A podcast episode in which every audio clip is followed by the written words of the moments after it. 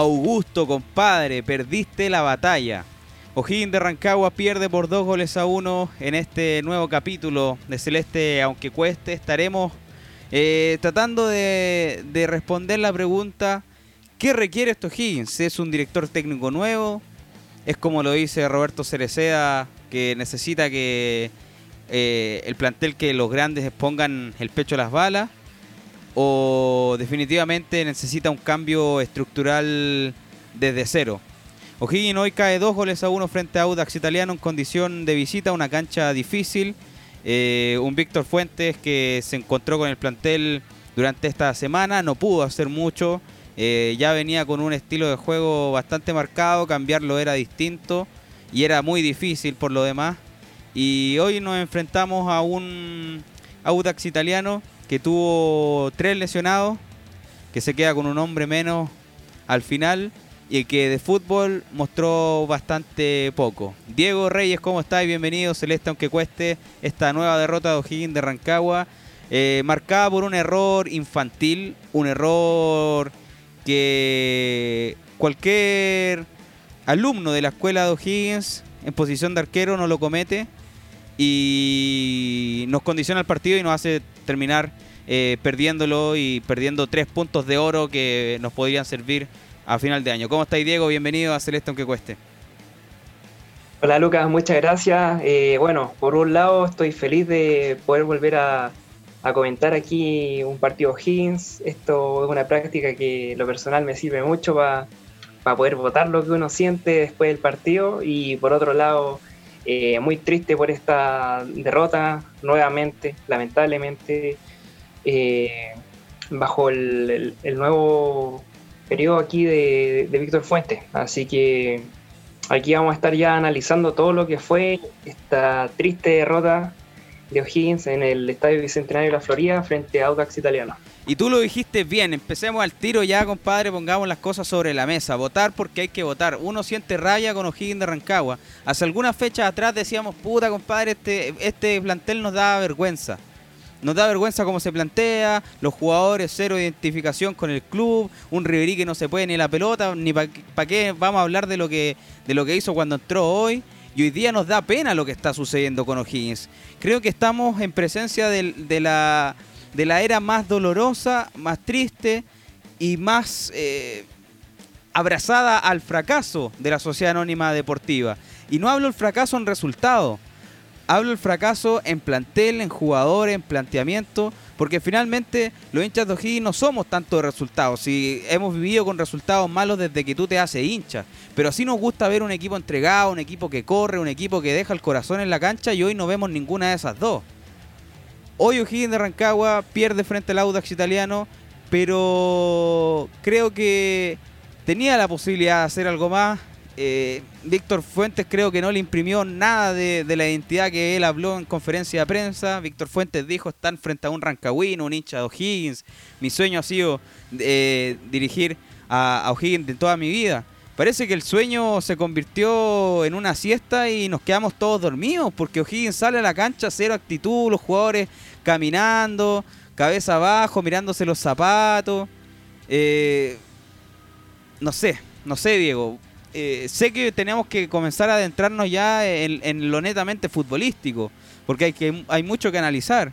Eh, por ahí, ¿te parece que, comencemos con, cómo entra eh, este Víctor Fuentes y las nuevas modificaciones que, le hizo al plantel en relación a Patricio Graf? ¿Te parece? Sí, sí, completamente. vimos cambios que lo personal me, gustaron un poco más, dándole nuevo aire y minutos a, jugadores que nosotros en este podcast veníamos pidiendo igual hace tiempo. Bueno, número uno. ¿Lo digo yo o lo dices tú? ya, dale parte tú, Lucas. Nuestro amigo personal, San Navarrete, compadre. Hoy por primera vez quedó fuera de la nómina de los 11 iniciales, algo que estábamos pidiendo pero a grito. Ya parecía una tortura, compadre. No queríamos volver a ver a Navarrete. Sin embargo, hoy nos vuelve a caer como patar la guata porque Víctor Fuentes saca a Matías Sepúlveda, un jugador que, que imprime mucho más poderío ofensivo en el medio campo cuando vamos uno a uno y ingresa, hace ingresar a Gerardo Navarrete, que le dio una calidez y una textura más defensiva al plantel, lo que hace que O'Higgins también pierda un hombre en ataque. También eh, vuelve a la titularidad, volvió eh, Roberto Gutiérrez. Si me preguntáis tú por qué volvió, no sé, porque tuvo que haber hecho un gran entrenamiento en la semana, o no sé qué onda, compadre, pero no peleó ni una pelota, no le llegó nada tampoco, pero no se retrasó a buscar. Eh, en cambio, Gotti entró 15, 20 minutos y, ahí se vio al tiro quién, quién es el que tiene que ser titular. ¿Para qué vamos a hablar? Eh, Meneses también entró de titular en reemplazo de José Luis Muñoz. Ya nada más de Riveri. Basta con esa cuestión. Basta con Riveri. Ya nunca más Riveri.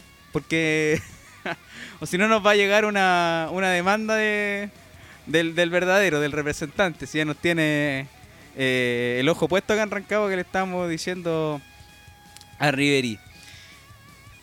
Eh, Diego, comienza tu análisis general del partido, por favor.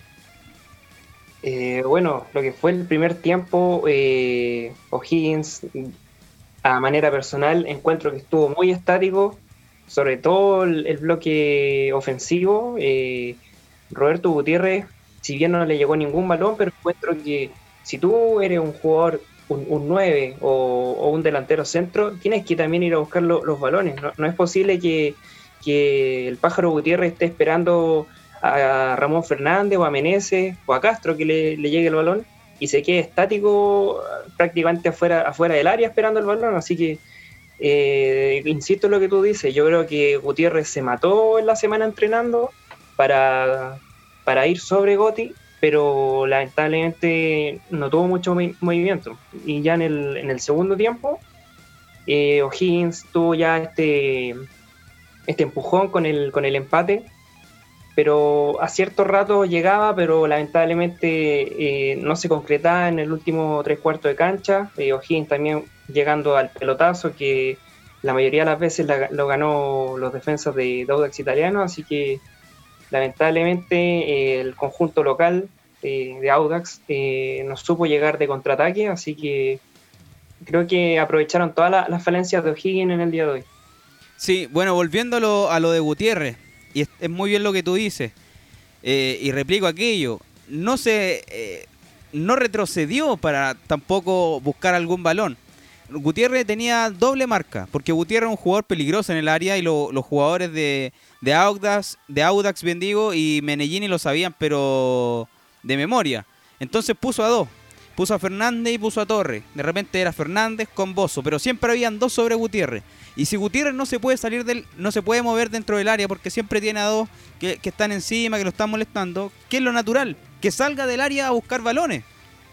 Si tampoco Higgins hoy día mostró un planteamiento que dijera, ¿sabéis qué? Fueron hartos centros los que recibió Gutiérrez y no conectó ninguno no recibió ningún centro, compadre. Meneses por la banda izquierda estaba más preocupado, compadre, de hacer rabón, hacer bicicleta, de amagar, que tirar un centro decente. Castro por la derecha estaba más preocupado que no subiera Crobeto, que creo que fue importante, porque si subía Crobeto, se comía a Moisés González y la cosa se nos ponía más fea. Fue un poco lo que hizo Chapita Fuensalida también y Pinares cuando enfrentamos a Colombia. Pero dejando ese capítulo atrás y volviendo a Higgins, creo que hoy eh, se mostró en el planteamiento una visión en retrospectiva que nos hacía pensar, ¿sabéis qué? Ya no van a Barrete, primero que todo, porque es un, volante defensivo, va Sepúlveda, y uno dice, bueno, con Sepúlveda y Fernández, Alarcón se queda de contención solo, con un solo 5, eh, y bueno, tenemos más poderío ofensivo, pero sucede lo que bueno, lo que yo tenía mucho miedo, que en una contra eh, Audax nos convirtiera algún gol. Y así sucedió con el primero. Matías Sepúlveda pierde el balón en tres cuartos de cancha, casi entrando al área. Y se viene la contra de Audax italiano en unos 3-4 segundos. El compadre eh, de Ledesma le estaba dando el pase a, Holgado para que hiciera la primera pepa del partido. Y O'Higgins se echa atrás. Y si no es por ese por esa recuperación de, Ramón Fernández dentro del área, por el error de, de, Vichy, este arquero, no sé, debe tener descendencia italiana, era alto. Eh, bueno, comete error, Ramón Fernández recupera, le da a, Matías Menezes, Menezes la erra, le, cae un golpe y penal para O'Higgins. Eh, creo que antes del penal O'Higgins no mostró mucho y tú bien lo dijiste Diego, los primeros 10 minutos ahí nomás compadre, O'Higgins bien estatua, bien estático y bien de yeso, estaba como que estaba, no sé, estaba esperando a, a, a Audax, estaba analizando al rival, no sé, pero eh, habíamos tendido a ver a O'Higgins de visita presionar desde el primer minuto, como lo hizo con Colo Colo y como lo hizo con la Universidad de Concepción.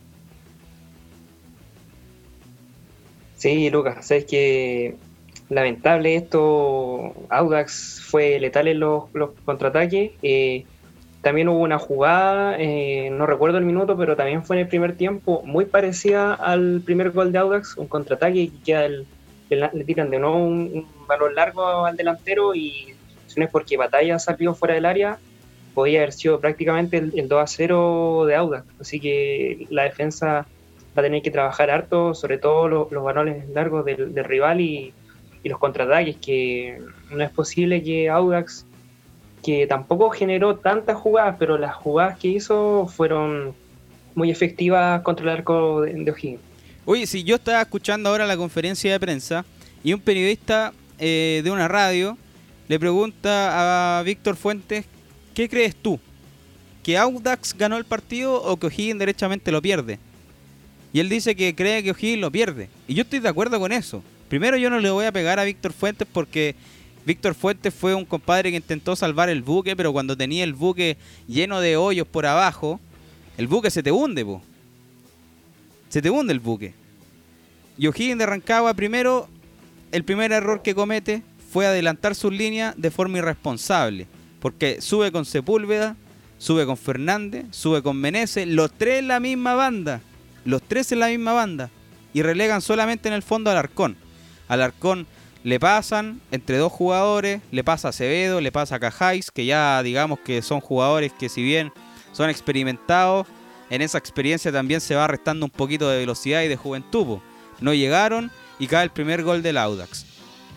En el segundo gol del Audax, que ya me da rabia, de verdad Diego en ese momento estaba emputecido.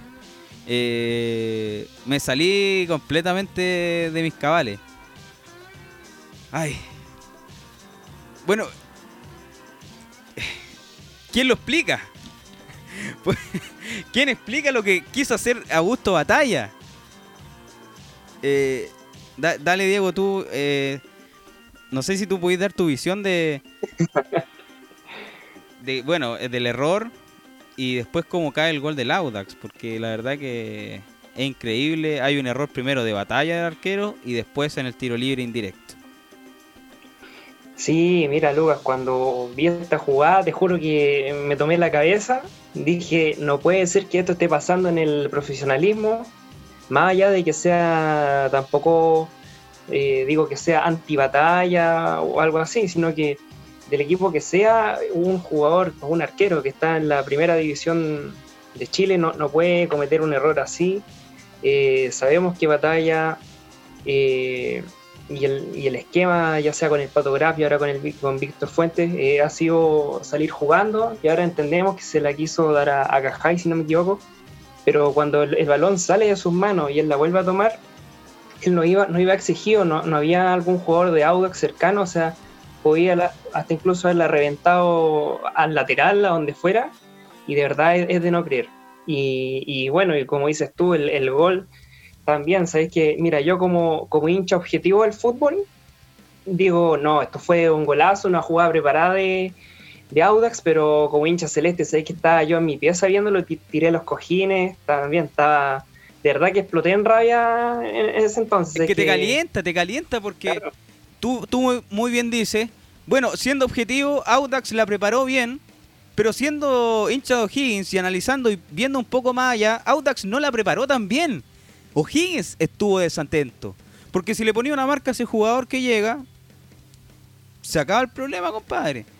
Lo apuráis un poquito y lo más probable es que la tire afuera. Pero llegó solo a pegarle, y no es primera vez que nos pasa. Devolvámonos una fecha atrás. ¿Cómo fue el gol del pájaro Valdés? Nadie lo marcó, compadre. Nadie lo marcó. Quedó solo, miró, abrió el diario, leyó las páginas de deporte, de deporte, se tomó un café, fue donde el viejito del teniente, se compró un sándwich de potito y después le pegó. Tuvo todo el tiempo del mundo, se perfiló, la clavó y creo que hoy con Audax pasa lo mismo. Fueron súper astutos, pero creo que eh, más que ser astutos, eh, se aprovecharon de, de la... Bueno, no sé cómo decirlo. De la huevonaje de O'Higgins abajo. De la huevonaje de O'Higgins abajo. Eh, y es así. O'Higgins no marcó. O'Higgins no estuvo atento. O'Higgins tenía a Cereceda, Cajáis, Acevedo, Moisés González, Alarcón, Navarrete y Fernández dentro del área. Estaban todos dentro del área. No había ni uno fuera esperando el rebote o en un, eventual despeje. Todos adentro.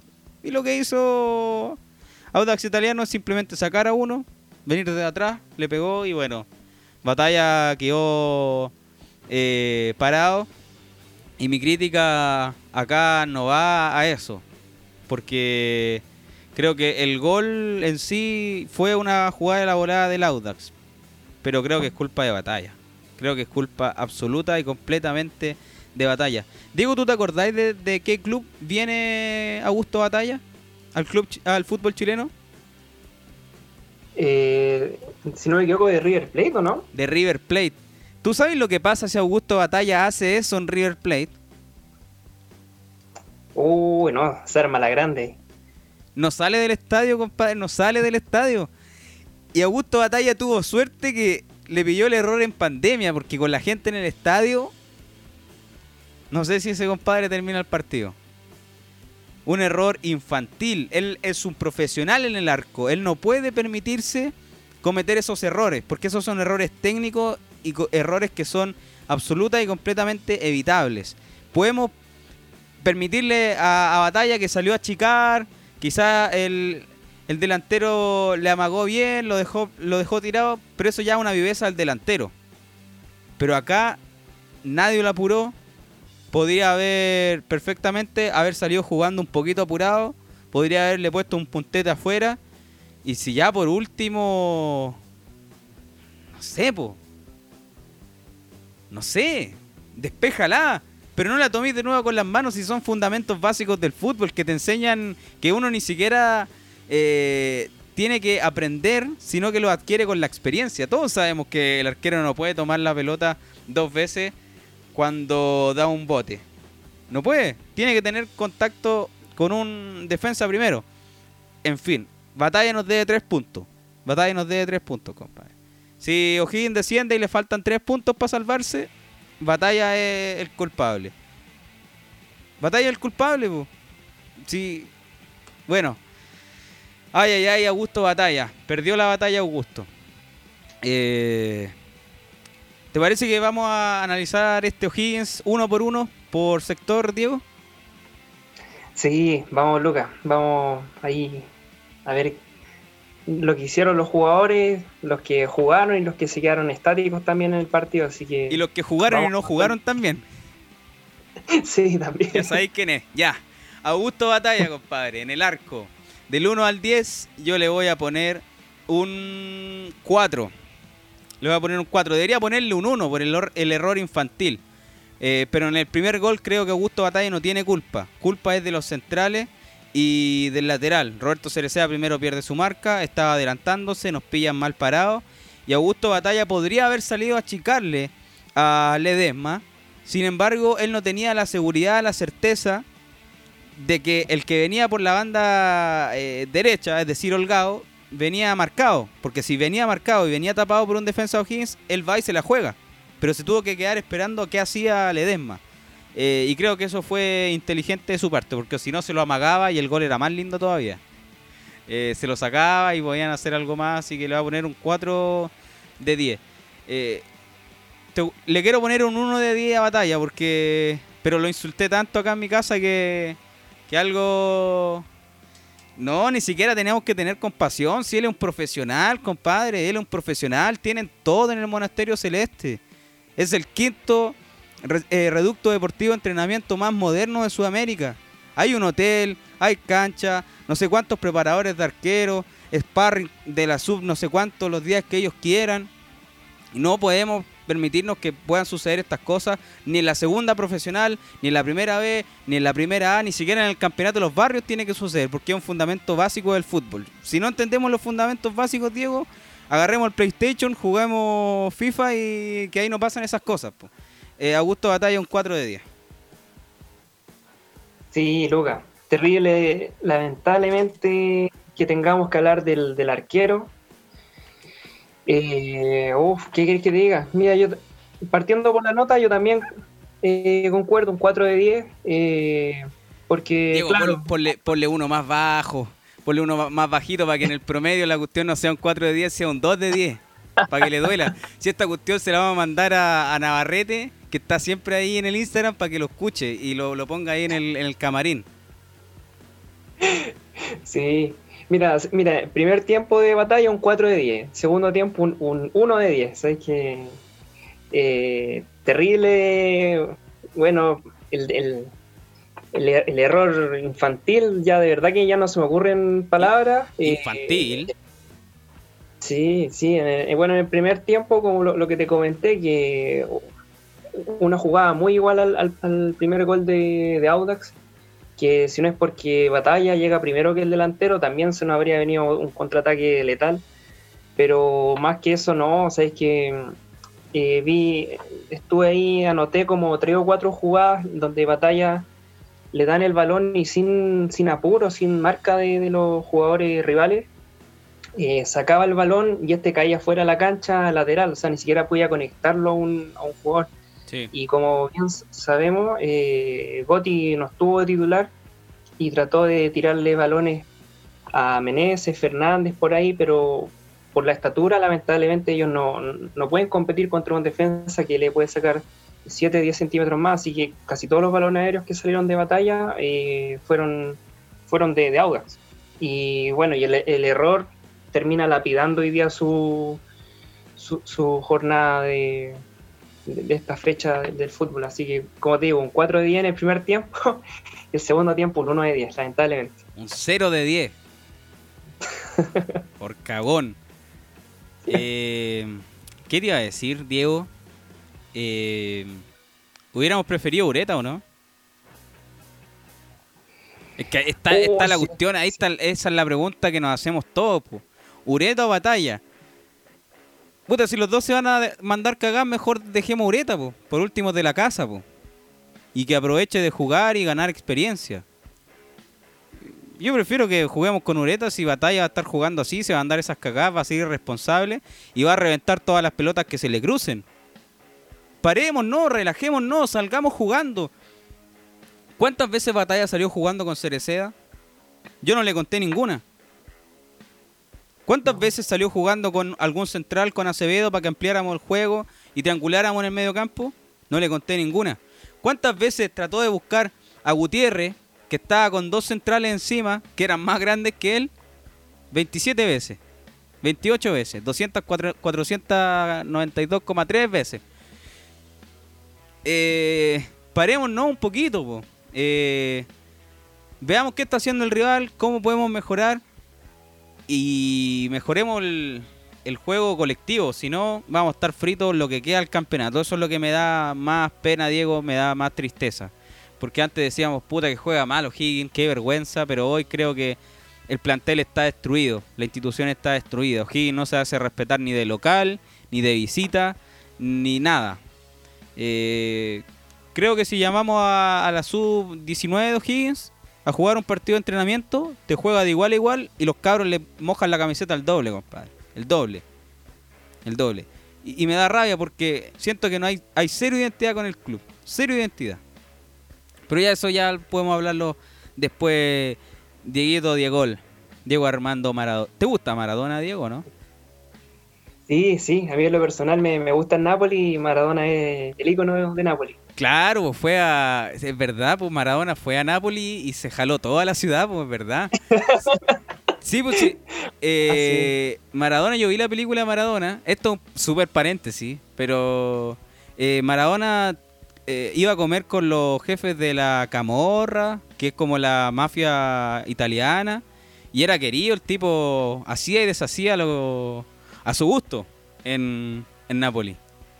Sí, tenía mucha protección Diego ahí en ese entonces, sí. Y Maradona. Qué grande, Diego. Moisés González por la banda derecha. Un eh, rendimiento bastante bajo a lo que veníamos acostumbrados a ver. ¿Te acuerdas que cuando jugó paralelamente con su hermano Diego González, eh, vimos dos bestias canteranas que se veían con mucha proyección? Bueno, hoy día eh, lo vimos un poco más opacado. Tenía al frente suyo Castro, que estaba protegiendo, bien digo, la subida de Crobeto. Por ende, él recibía como las obras de esa protección, que no es malo, que es bueno de hecho, porque no trabajó mucho, es decir, que eh, Audax Italiano no llegó tanto por esa banda. Audax Italiano más bien llegó por el centro. Cuando Audax Italiano vio la, debilidad de O'Higgins en Cajáis y Acevedo. Y estos dos gallos ya están viejos. Acevedo hoy día cumplió 250 partidos en O'Higgins. Eh, muy bien por Acevedo.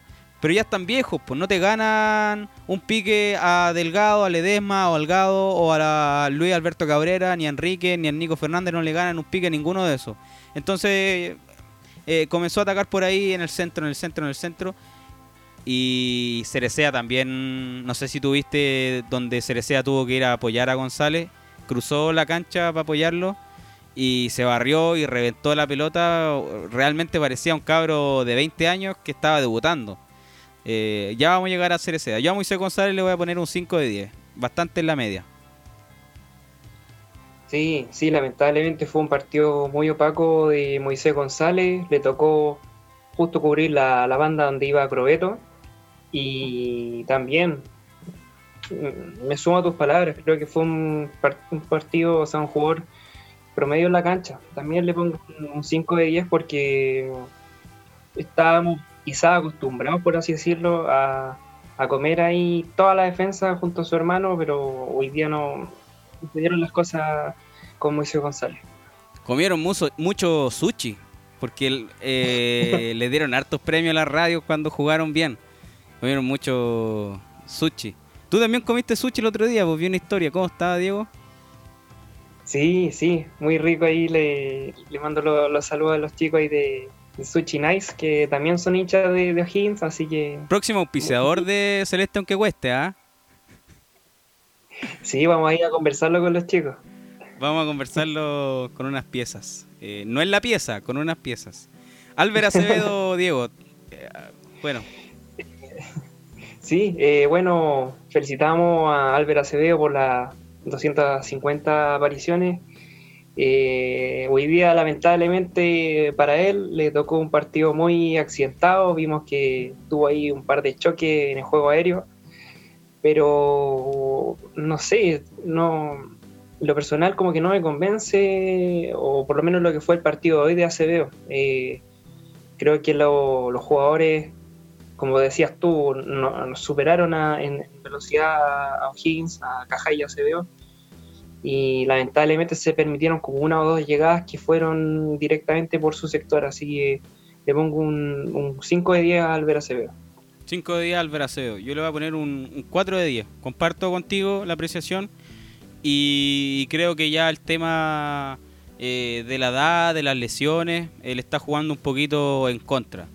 Eh, me gustaría que entrara Álvaro Acevedo cuando el partido hay que defenderlo, cuando hay que sumar un defensa más, ahí que entrar a Álvaro Acevedo. Porque hoy por hoy no es un jugador que tú decís, no, pero pongamos a Acevedo, compadre, porque Acevedo es un jugador con experiencia, que va a gritar y va a nutrir a los jugadores. Pero hoy día no Higgins andan todos callados, po.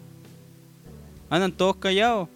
Yo creo que transmite más una persona que se comunique con lenguaje de señas, creo que se comunica más que, que con O'Higgins. No quiero, no estoy en contra de nada, no me estoy burlando ni nada. Pero solo digo que la comunicación verbal en O'Higgins hoy, hoy día prácticamente no existe, no se hablan. Eh, hubieron muchas desconcentraciones en la salida. Y también por ahí hubieron unas fallas de O'Higgins y pasaron por Acevedo. Eh, Acevedo un, 4 de 10. Creo que incluso estuvo mejor Moisés González. Eh, Cajáis, eh, Diego, acá yo voy a, voy a resumir con Cajáis. La misma evaluación, la misma mirada que Acevedo y Cajáis es el hombre dedicado a despejar las pelotas con la cabeza. No despejó ni una. Sí, así es, Lucas. Eh, bueno, Cajáis, como lo veníamos también ahí anticipando en unos episodios, eh, como tú dices, el encargado de sacar los balones, quizás de un fútbol a veces un poco más rústico, si tiene la pelota y está ahí picando, él la revienta nomás, ya sea al campo contrario o, al lateral, pero no sé, de verdad coincido contigo, muy similar al rendimiento a lo de Acevedo. No sé, no sé, de verdad lo asemejo mucho. Y también voy por un, un 5 de 10 para Cajáis, porque de verdad siento que podía haber hecho mucho más en el partido de hoy. Sí, además que eh, Audax Italiano estaba con dos arriba nomás, pues si no era tan difícil la pega. Lo difícil era para el medio campo, que estaba jugando en, en momentos con cinco mediocampistas y en momentos con cuatro cuando retrasaba más a Crobeto y lo dejaba como lateral izquierdo o como volante de corte. Eh, Roberto Cereceda, la nota alta para mí eh, en la defensa y el jugador del partido indudablemente a mi criterio. Aunque voté por Ramón Fernández en el CDF, mi papá votó por Roberto Cereceda. Y yo voté por, por Fernández por la recuperación que hizo, que causó el penal para O'Higgins. Pero sin lugar a dudas, la entrega de Roberto Cereceda, ya estamos acostumbrados a aquello. ¿Y para qué vamos a hablar? Pues? El que vio el partido y busca una segunda mirada con este podcast nos va a entender. 7 de 10 para Cerecea, el más alto en O'Higgins. Sí, coincido. Hoy día Cerecea fue uno de los mejores jugadores en el partido. Eh, rescato la jugada que mencionaste hace poco, donde el balón va por su banda contraria, tuvo que cruzar todo el área, eh, saltó a cabecear, después la peleó y despejó al final ese balón. Yo creo que jugadores como Cerecea deberían ser un ejemplo eh, para todos los, jóvenes, no solo los hinchas de O'Higgins, o todos los jóvenes que están en, formación, porque te demuestra que pese a la edad y la experiencia, él se mantiene vigente. De hecho, no sé si tú te acuerdas que el fantasma Figueroa en un momento dijo que Rueda lo tendría que haber llamado a la, selección chilena. Sí, pues, el Ghost dijo el Rueda anda en Europa, anda, anda dando vueltas por todo el mundo buscando el lateral derecho y lo tiene acá a 80 kilómetros en el monasterio. Se llama Roberto Cerecea. Así dijo Fantasma Figueroa. ¿Y cuánta razón tiene? Sí, sí, nosotros, aparte de, que seamos hinchas de O'Higgins, nosotros hacemos una mirada objetiva al partido de hoy y claro, eh, ahí Cerecea nos demostró por qué uno de los jugadores que mejor se mantiene en este torneo. Eh, y también coincido contigo, entre Cereceda y Ramón tuvo como la nota alta, pero yo también a Cereceda le pongo un 7 de 10. Grande Cerecé, el eléctrico. Eh, qué buena por, por Cerecea. el, único jugador decente de O'Higgins, el único. Y que está sin, y, y, yo creo que a pesar de que él no es formado en O'Higgins y no tuvo paso anterior en O'Higgins siente la camiseta, porque cuando hay que ponerse a pelear, se pone a pelear como si fuera un hincha. Y eso es muy valorable porque nos representa todo y representa la garra que hay que tener para defender la camiseta de O'Higgins. Porque cuando tú llegáis a O'Higgins tenéis que entender al tiro, desde ya deberían ponerlo en el contrato que vais a tener que pelear desde atrás, al tiro. excepto si vuelve Berizzo y vuelve la cama de jugadores o ese estilo de jugadores, pero de ahí es más muy difícil. Y Roberto Cerecea creo que eso lo lleva pero muy, pero muy presente. Matías Sepúlveda, la gran sorpresa para mí en la titularidad, pensé que iba a dar, eh, como te dije, un matiz mucho más ofensivo. Decíamos, bueno, ahora abrimos más las bandas con Ramón y con Sepúlveda, vamos a alimentar bien a Castro, vamos a alimentar bien a Meneses, vamos a darle hartos balones para que puedan eventualmente, eh, de forma recíproca, poder tirar centro a Gutiérrez y que Gutiérrez solamente metiera la pelota nomás. No pasó nada de eso. no pasó absolutamente nada de eso cuando su, su función era abrir la banda y quizás dar un poco de proyección a Matías Menezes, que también estuvo muy bajo, eh, quiso él hacérsela de corte, de salida y de extremo. Y en esa comilonada que se puso, hay un error de él, donde intenta meter un taco a quién sabe quién y quién sabe dónde, y ahí viene el primer gol de Audax Italiano. Eh, el resto del partido lo vimos eh, también paviando. porque el que tomó el control del medio campo fue Alarcón y Fernández, entonces Sepúlveda no, como que se sintió que no tenía lugar. Yo a Sepúlveda le voy a poner un 4 de 10. Eh, creo que era la oportunidad para, para demostrar, además que le dieron su papel, le dieron el papel de jugador ofensivo y no lo desaprovechó. También lo entiendo, pues si Menezes tampoco estaba haciendo mucho por la banda izquierda. Pero no, no te vayas a poner al lado de Meneses. Pues si Meneses está para recibir tu balón y, alimentar al delantero. Así que un 4 de 10 para Sepúlveda. Sí, eh, me gustó, bueno, primero que Sepúlveda haya entrado por Navarrete, que, haya podido generar ahí un poco más de, fútbol. Eh, y claro, eh, yo creo que a lo mejor escuchó nuestros episodios anteriores y yo creo que entró con, mucha energía, quizás energía de más en el partido, entró un poco ansioso y yo creo que eso lo llevó a juntarse mucho con Meneses, que como tú lo decías, Meneses tenía que haber dado pase hacia Gutiérrez, Fernández, pero mm, me habría gustado que, claro, que Sepúlveda hubiese desempeñado aún más su función. Eh, pese a que mm, el resultado que se dio, me, da, me quedo con una buena impresión de que Víctor Fuentes lo va a considerar para el próximo partido. Espero de manera titular, me refiero. Y yo creo que ahí va a poder canalizar bien esto. Yo creo que a lo mejor está muy, muy ahí como eléctrico, por decirlo, citando ahí a Cerecea, que lo llevó a quizá eh, moverse por lugares donde no, no debía, pero yo creo que van a analizar esto en el trabajo semana a semana y le tengo harta fe ahí a Sepúlveda. Yo a él le pongo un 5 de 10. Un 5 de 10. Lugares inhóspitos. Me gusta esa frase. Alarcón venía con rueda, eh, trabajó eh, poco y nada con Víctor Fuentes. Eh, ¿cómo, se deben estar sobando las manos eh, tus compadres a humor, Diego, ¿cómo deben estar sobándose las manitos a decir este compadre en cuánto lo vamos a vender y a dónde lo vamos a vender? Jugador que se come el mediocampo, jugador que pelea, jugador joven, seleccionado sub-20, sub-21, ahora en selección adulta, en doble fecha eliminatoria FIFA. Le sube mucho el, el precio, le sube mucho el pelo. Hoy día no anduvo muy bien, eh, lo vimos, fue un jugador invisible, que ayudó desde, desde atrás a sacar un poco el mediocampo eh, de Audax de su zona. Y creo que en, líneas generales estuvo bastante regular no promedio. 5 de 10 Sí, Alarcón como decías tú vino con rueda y tuvo poco ahí entrenamiento con Víctor Fuentes eh, como bueno, veníamos viendo ya los partidos de Alarcón, que va con todo, ahí a, los balones, creo que también tuvo como un, choque ahí con algún jugador, pero gracias a Dios quedó en eso nada más, no fue una lesión ni nada por el estilo.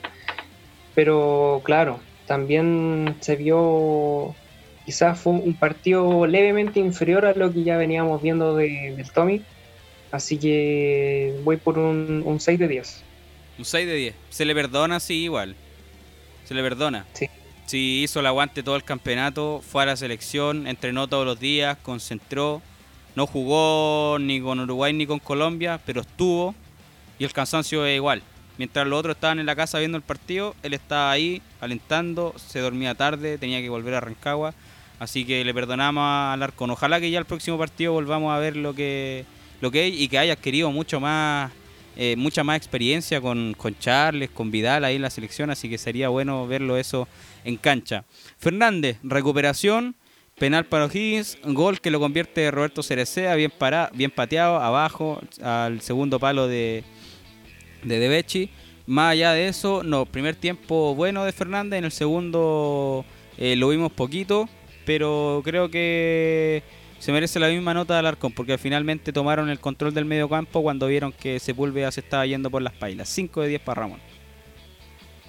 Sí, Ramón, eh, como tú le decías, estuvo más opaco. Eh, también le tocó que en el segundo tiempo estuvo bien marcado ahí, recibiendo un par de, faltas, y esto lamentablemente influyó mucho en, el área ofensiva de O'Higgins. Eh, que básicamente se tuvo que, que ir por la, por la banda de, de Menezes y Sepúlveda y que lamentablemente estos chicos no obtuvieron el rendimiento que hubiésemos querido. Pero también, como decías tú, se le perdona ahí a, Ramón que a esperar a, que la próxima fecha ya retome su nivel y ojalá ya verlo anotando goles o haciendo alguna asistencia. Ojalá Goti igual Pájaro Gutiérrez. Así que también voy con un 5 de 10. 5 de 10. Oye, Pato Graf debe estar cagado la risa en su casa. Che, loco, viste, el problema no era yo. Eh, y con 100 palitos en el bolsillo más encima. Y en pesos chilenos, cáchate.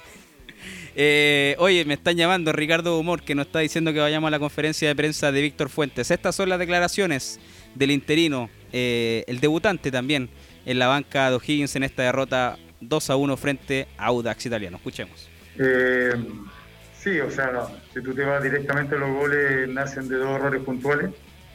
Eh, y pasa esto en estas situaciones, cuando tú, estás eh, perdiendo puntos, perdiendo seguidamente, eh, te descuida una vez y te hacen goles. Pero en el trámite del partido yo creo que, fue parejo y en el segundo tiempo un poquito más dominado por nosotros o con, más llegada sobre el campo de agua de Italia.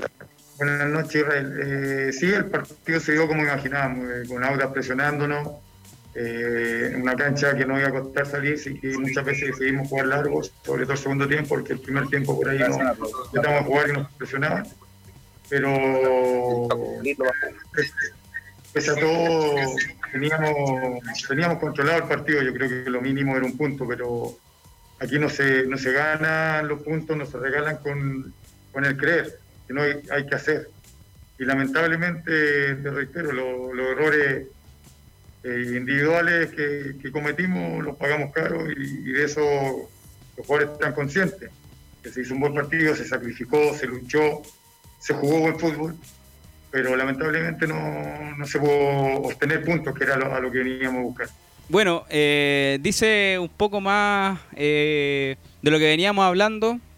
Creo que a diferencia de Graf, no tiene ni una intención en venderte humo, diciéndote que O'Higgins eh, jugó un gran partido, ni que la entrega de los jugadores fue exhaustivamente espectacular, que era de otro planeta, que no sabíamos si estábamos viendo al Liverpool, si estábamos viendo al Barcelona o si estábamos viendo a O'Higgins de Navarrete. Eh, fue sincero, eh, él vino a salvar el, buque, a salvar el, barco, la flota, pero cuando tiene puro hoyos por abajo se hunde y, eso no hay nadie que lo solucione y no lo podéis solucionar en una semana. Eh, así que era importante también escucharlo porque es una radiografía de lo mal que está O'Higgins. Ahora, bueno, esta cuestión no es, no es de oportunista, no es de oportunista lo que voy a decir, pero tenemos que entender que el fútbol es de momento. Ahora, si Víctor Fuente hubiera ganado 3-0, hubiera ganado 2-0, 1-0, medio 0 y O'Higgins ya esos tres puntos, vamos abrazándonos, Víctor Fuentes, quédate para el próximo partido, pase lo que pase. Pero bueno, son cosas así. ¿Qué opinaste tú de, la conferencia, Diego? Como que no está muy alejado, ¿cierto? De la realidad. Claro, sí, me gustó, me gustó porque fue más realista que Patograph, que cuando lo, lo decíamos en unos capítulos anteriores, que que nos dieran de lo mismo que estaba tomando Batograph porque veía un universo paralelo a lo que todos los hinchas de la Celeste veíamos. Así que me gustó. tomándose, sí, sí. Yo creo que a mejor jugó un partido en el FIFA con O'Higgins y se quedó con ese, con esa imagen de O'Higgins ganando 3-0 ahí algún rival. No, pero que, ¿qué veía Patograph, weón? ¿Qué veía Patograph? No, que lo peor es que si Pato Graf seguía en este partido, tuviera salido a la conferencia a decir que los jugadores corrieron, los jugadores se entregaron, que metieron, que guapearon, que lo de batalla fue un error, pero que estaba presionado por el jugador que venía atrás y que no pudo hacer nada, que el gol de Audax fue 100% mérito de ellos, que no hubo ni un error de O'Higgins. No sé con qué hubiera salido, pero bueno al menos ver una declaración sincera dentro de todo lo malo que, que vivimos eh, hoy con estos Higgins, que ya nos da un poquito de tristeza.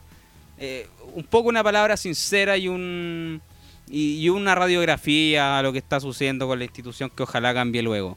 Eh, Meneses, Diego, el Mati. Así es, eh, Meneses. estuvimos viendo ahí que tuvo su, su oportunidad ahí para, para estar ya en el esquema inicial. Eh, me gustó los primeros minutos, pero lamentablemente después fue cada vez bajando su, su nivel. Lo vimos con, con hartas ganas ahí de generar balones para ya sea hacia Ramón o a Gutiérrez, pero lamentablemente, como tú lo decías al inicio de este capítulo, no es que nosotros digamos, pucha, el pájaro Gutiérrez tuvo siete centros y no conectó ninguno, sino que la verdad es que si es que no tuvo uno, yo no recuerdo más porque eh, la, labor que hizo él se vio muy opacada por todo el bloque defensivo que yo creo que debe ser uno de los, mejores partidos, yo creo, de la defensa de Audax y también de O'Higgins que tuvo falencias, pero, pero de verdad espero mucho más de él. Eh, creo que va, va, también a analizar este partido junto al cuerpo técnico, pero bajo el nivel. Le pongo un 4 de 10. Oye, le mando un saludo al Martín, aprovecho, que me dijo O'Higgins Jesús de Nazaret. Y es cierto, la estadística dice que Audax Italiano es el peor equipo desde la vuelta del fútbol en esta pandemia, digamos, en este receso que hubo. Audax Italiano es el peor. O'Higgins está mejor incluso, estaba. Pero, cáchate, como es el campeonato, Audax pasó una, de una mm, posición súper discreta en la tabla de posiciones, ganó este partido, sacó tres puntitos, compadre, Menellini, espectacular. Vamos a celebrar ahora y se mete en Copa Sudamericana. Eh, ahí resucitando al Audax Sportivo Italiano. Menezes lo mismo, el mismo comentario. Eh, debería haberse quedado, yo creo que un semestrito más en Santiago Morning de préstamo. Eh, muy bajo, muy, muy, muy, muy, muy bajo. Eh, bueno, genera el penal, genera el penal. Algo podemos sacar positivo. Genera el penal que viene del, de un pase, de una recuperación de Ramón Fernández, ya lo dijimos. Así que podemos darle un, un puntito a, a. 4, 3, no, 3 de 10. 3 de 10. Porque tampoco tenía, la tenía tan peluda con Bozo allá arriba. Bozo es, es, más como un Cajáis, entonces le metía ahí un cambio más y lo dejaba ahí afuera. Eh, ahí, Meneses. Y bueno, quien entra después es eh, Francisco Arancibia, me parece, ¿no? Sí, Arancibia en el 67 entra por Meneses por Meneses, Arancibia. Yo no, voy a puntuar, vimos bastante poco. La verdad que prácticamente nada. Intención hubo, pero no, hubo concreción. Eh, Meneses, un 4 de 10 o un 3 de 10 tirando 3 en realidad. A Arancibia no nos alcanza nota. Para Navarrete tampoco nos alcanza nota. ¿Quién más entró? Riverí. A ese sí nos alcanza nota, un 0. Y pasamos a Goti. Claro, aquí vamos con, con Goti Gol. Goti Gol debería haber entrado titular, porque las ganas de Goti Gol son. Y, la postura con la que entra es completamente distinta a la del pájaro Gutiérrez. Pájaro Gutiérrez, si no lo alimentáis, no come. No come nomás, po. No, ya me cago de hambre, me da lo mismo.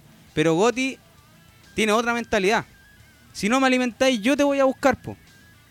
Y retrocedo, y la hago eh, prácticamente de un 9 falso. Y si tengo que ir a pelearle a la banda, la voy a pelear. Y si tengo que abrir los brazos, los tengo que abrir. Y si tengo que empujar, empujo. Pero gano la pelota y la cubro. Gotti debería haber entrado desde el primer minuto y creo que O'Higgins podría haber tenido una oportunidad más, un puntito más, un puntito y medio más en la ofensiva y podría haber cambiado la historia. Gustavo Gotti completamente de mi gusto, jugador que se destapó este semestre, bueno, no se destapó, pero lo vimos realmente eh, en su nivel. Así que Goti, todo mi apoyo, compadre, si es que eh, por algún momento o en, algún determinado eh, proceso de, esta semana te llega el, la cuestión, el podcast. Goti Gol, abrazo. Ojalá que el próximo partido lo veamos. No vimos goles, pero vimos ganas, entrega, corazón, lucha y sudor, que eso es a mí lo que me importa. Eh, Goti Gol, 6 de 10, arriba de la media. Sí, es que Gotti de verdad yo lo vi, entró con, un chip diferente al, equipo que está en la cancha. Eh, me gustó, nosotros, como lo hemos conversado, tiene esta sed, esta hambre de gol, que si el balón no le llega, él va a buscarlo. Si es que de repente batalla o Cajáis despejan el balón, él va con todo a cabecear, se la baja a Ramón Fernández y ahí comienza a generar juego. Así que, no, de verdad, el pájaro Gutiérrez hoy día estuvo muy opaco en el partido, casi invisible en algunos pasajes, así que... El, pájaro fue un pajarito en contra de un tanque, así nomás te la dejo. Claro, así es, de verdad, Goti eh, está haciendo esta especie como de vuelta larga en el fútbol. Vimos que el primer proceso con O'Higgins no le fue bien, se dio vuelta ahí por los equipos, volvió a O'Higgins y ahora esta es su revancha y creo que la está tomando de la mejor manera. Eh, yo también, a modo personal, eh, si me preguntan Goti o Gutiérrez, en, la instancia en la que estamos como equipo, yo voy firme con Goti. Creo que tiene mucha más, más ganas y, no está solo esperando el balón, sino que él va al balón a, buscarlo. Goti gol, Goti gol. A Goti lo ponía a reemplazar a Batalla y allá te va con ganas, compadre. Te dice, me, me da lo mismo, me pongo igual y las ganas están. Así que Goti, lo que necesitamos corazón, garra, sudor, lágrima y dejar el alma por la camiseta. Y la defiende a pesar de que y le cerró las puertas todas estas veces. Porque lo compró, no lo hizo jugar. Lo mandó a San Felipe, lo devolvió, no jugáis, te vais de nuevo. Lo mandó a Temungo, te vais, de, te vais de nuevo. A Santa Cruz, te vais de nuevo y acá está peleándola y está guapeándola como si fuera el club de sus amores. Así que Goti, un dedo para arriba, compadre. Lo que necesitamos de jugadores argentinos acá en nuestro medio. Facundo Castro, yo al tiro 4 de 10. Facundo no subió, no peleó, no desbordó, no tiró centro, no generó lo que generó en partidos como con Colo Colo o partidos como La Serena o partidos como la U de Conce. Hoy día lo vimos en una opción, en una versión más de volantero, tapando más a que imprimiendo velocidad por la banda y generando centro. 4 eh, de 10 para Castro. Bastante bajo hoy día Castro, ¿no? Sí, sí, es que estamos acostumbrados a Castro a generar eh, juego ahí por la banda, pero como tú lo dices, se dedicó más a buscar que Grobeto no, no subiera y lamentablemente fue como un jugador menos en la ofensiva, ya que estuvo más como volante, así que también voy con un 4-10 porque no, no aportó mucho en materia ofensiva hacia Pájaro Gutiérrez o a Ramón Fernández. Menellini debe estar sobándose las manos. Dije, puta, que la saqué baratita. me regalaron dos goles, lo subimos a aprovechar. Mis cabros sacaron dos goles bonitos, así que qué bien. Diego, eh, nos encontramos en la próxima fecha. Eh, no sé si es con Guachipato o. Eh, si tú me podías ayudar ahí. Esto está en vivo, lo grabamos después del partido para que la gente sepa. el partido de O'Higgins próximo es con Guachipato no, mira, ahora el martes 20 es con Curicó. Con Curicó. Y el, y el, 1, y el 1 de noviembre con Huachipato. Con Curicó teníamos sangre en el ojo. Ya sabéis lo que nos hicieron los weones con, con los 16 hinchas que fallecieron lamentosamente un 9 de febrero. Sí, sí, hay, hay, hay historia ahí con, con Curicó, con los hinchas, así que va a ser un partido caliente acá en Rancagua el martes a las 16 horas. El martes a las 16 horas. El martes a las 18 horas vamos a estar con micrófono prendido, Diego. Eh, de nuevo con la Celeste, de nuevo con el equipo, de nuevo con la institución, de nuevo con la ciudad. Aguante O'Higgins, aguante el capo de provincia, weón. Aguante la institución porque finalmente en nuestra ciudad, en nuestro club, en nuestra pasión, en nuestra distracción de todo lo que está viviendo el planeta. Y ver a O'Higgins en estas situaciones, la verdad que nos pone bastante triste y solamente pensamos en mejora y en no irnos a la vez. La verdad que no deberíamos, con las condiciones económicas y sociales que tiene el club, creo que no debería estar pasando por este momento. Al contrario, deberíamos estar pensando eh, de estar en Copa Sudamericana y un poquito más arriba. Así que aguante O'Higgins, seamos hinchas, cuidemos el club, respetemos, matemos a los jugadores que no la mojan, si es normal, si eso pasa en todos los lugares, pero no dejemos de querer la institución al, al, equipo y al plantel en, general, porque finalmente son los que nos representan y los que nos hacen vibrar semana a semana. Me despido yo, Diego, eh, triste, amargado. Creo que ya el fin de semana cagó por completo. A, menos que pase algún milagro con la nueva contratación de O'Higgins, que por ahí me dicen que podría ser Dalcio Giovannoli. Podría ser. Se ha dado muchas vueltas los DT, ¿eh? Sonó hasta un cuerpo técnico de acá de, la ciudad, pero parece que no ni los miraron. Diego, que estés bien, micrófono para ti. Nos vemos la, próxima semana, que estés bien, compadre. Abrazos. Sí, Lucas, muchas gracias de nuevo por realizar aquí este análisis post partido. Sé que también unas pequeñas palabras para el hincha celeste. Sabemos que está eh, triste, está enojado.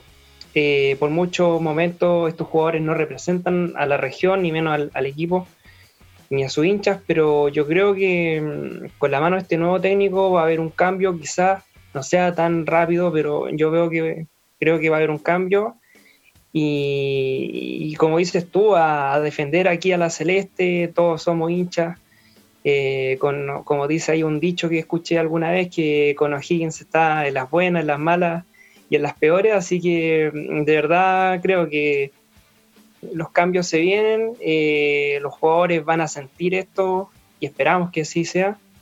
Y quiero hacer una mención especial hoy día a, al Spider-Man que mostraron en el tablón virtual ahí que se estuvo moviendo. Sí, que, se estuvo moviendo incluso más que algunos jugadores en la cancha, así que... Oye, la cagó. La cagó y atrás se veía la playita, tenían las poleras de O'Higgins. Eso es lo que necesitamos. Eh, porque acá chaquetear en estos momentos es fácil. Nosotros hacemos un análisis y criticamos. Yo critico Batalla porque Batalla a mí no me interesa. batalla me importa un comino. Si Batalla no. Antes de que viniera a Chile ni sabía que existía O'Higgins. El compadre cobra y se va, y le da lo mismo y vuelve a River y de ahí va a saltar a otro lugar.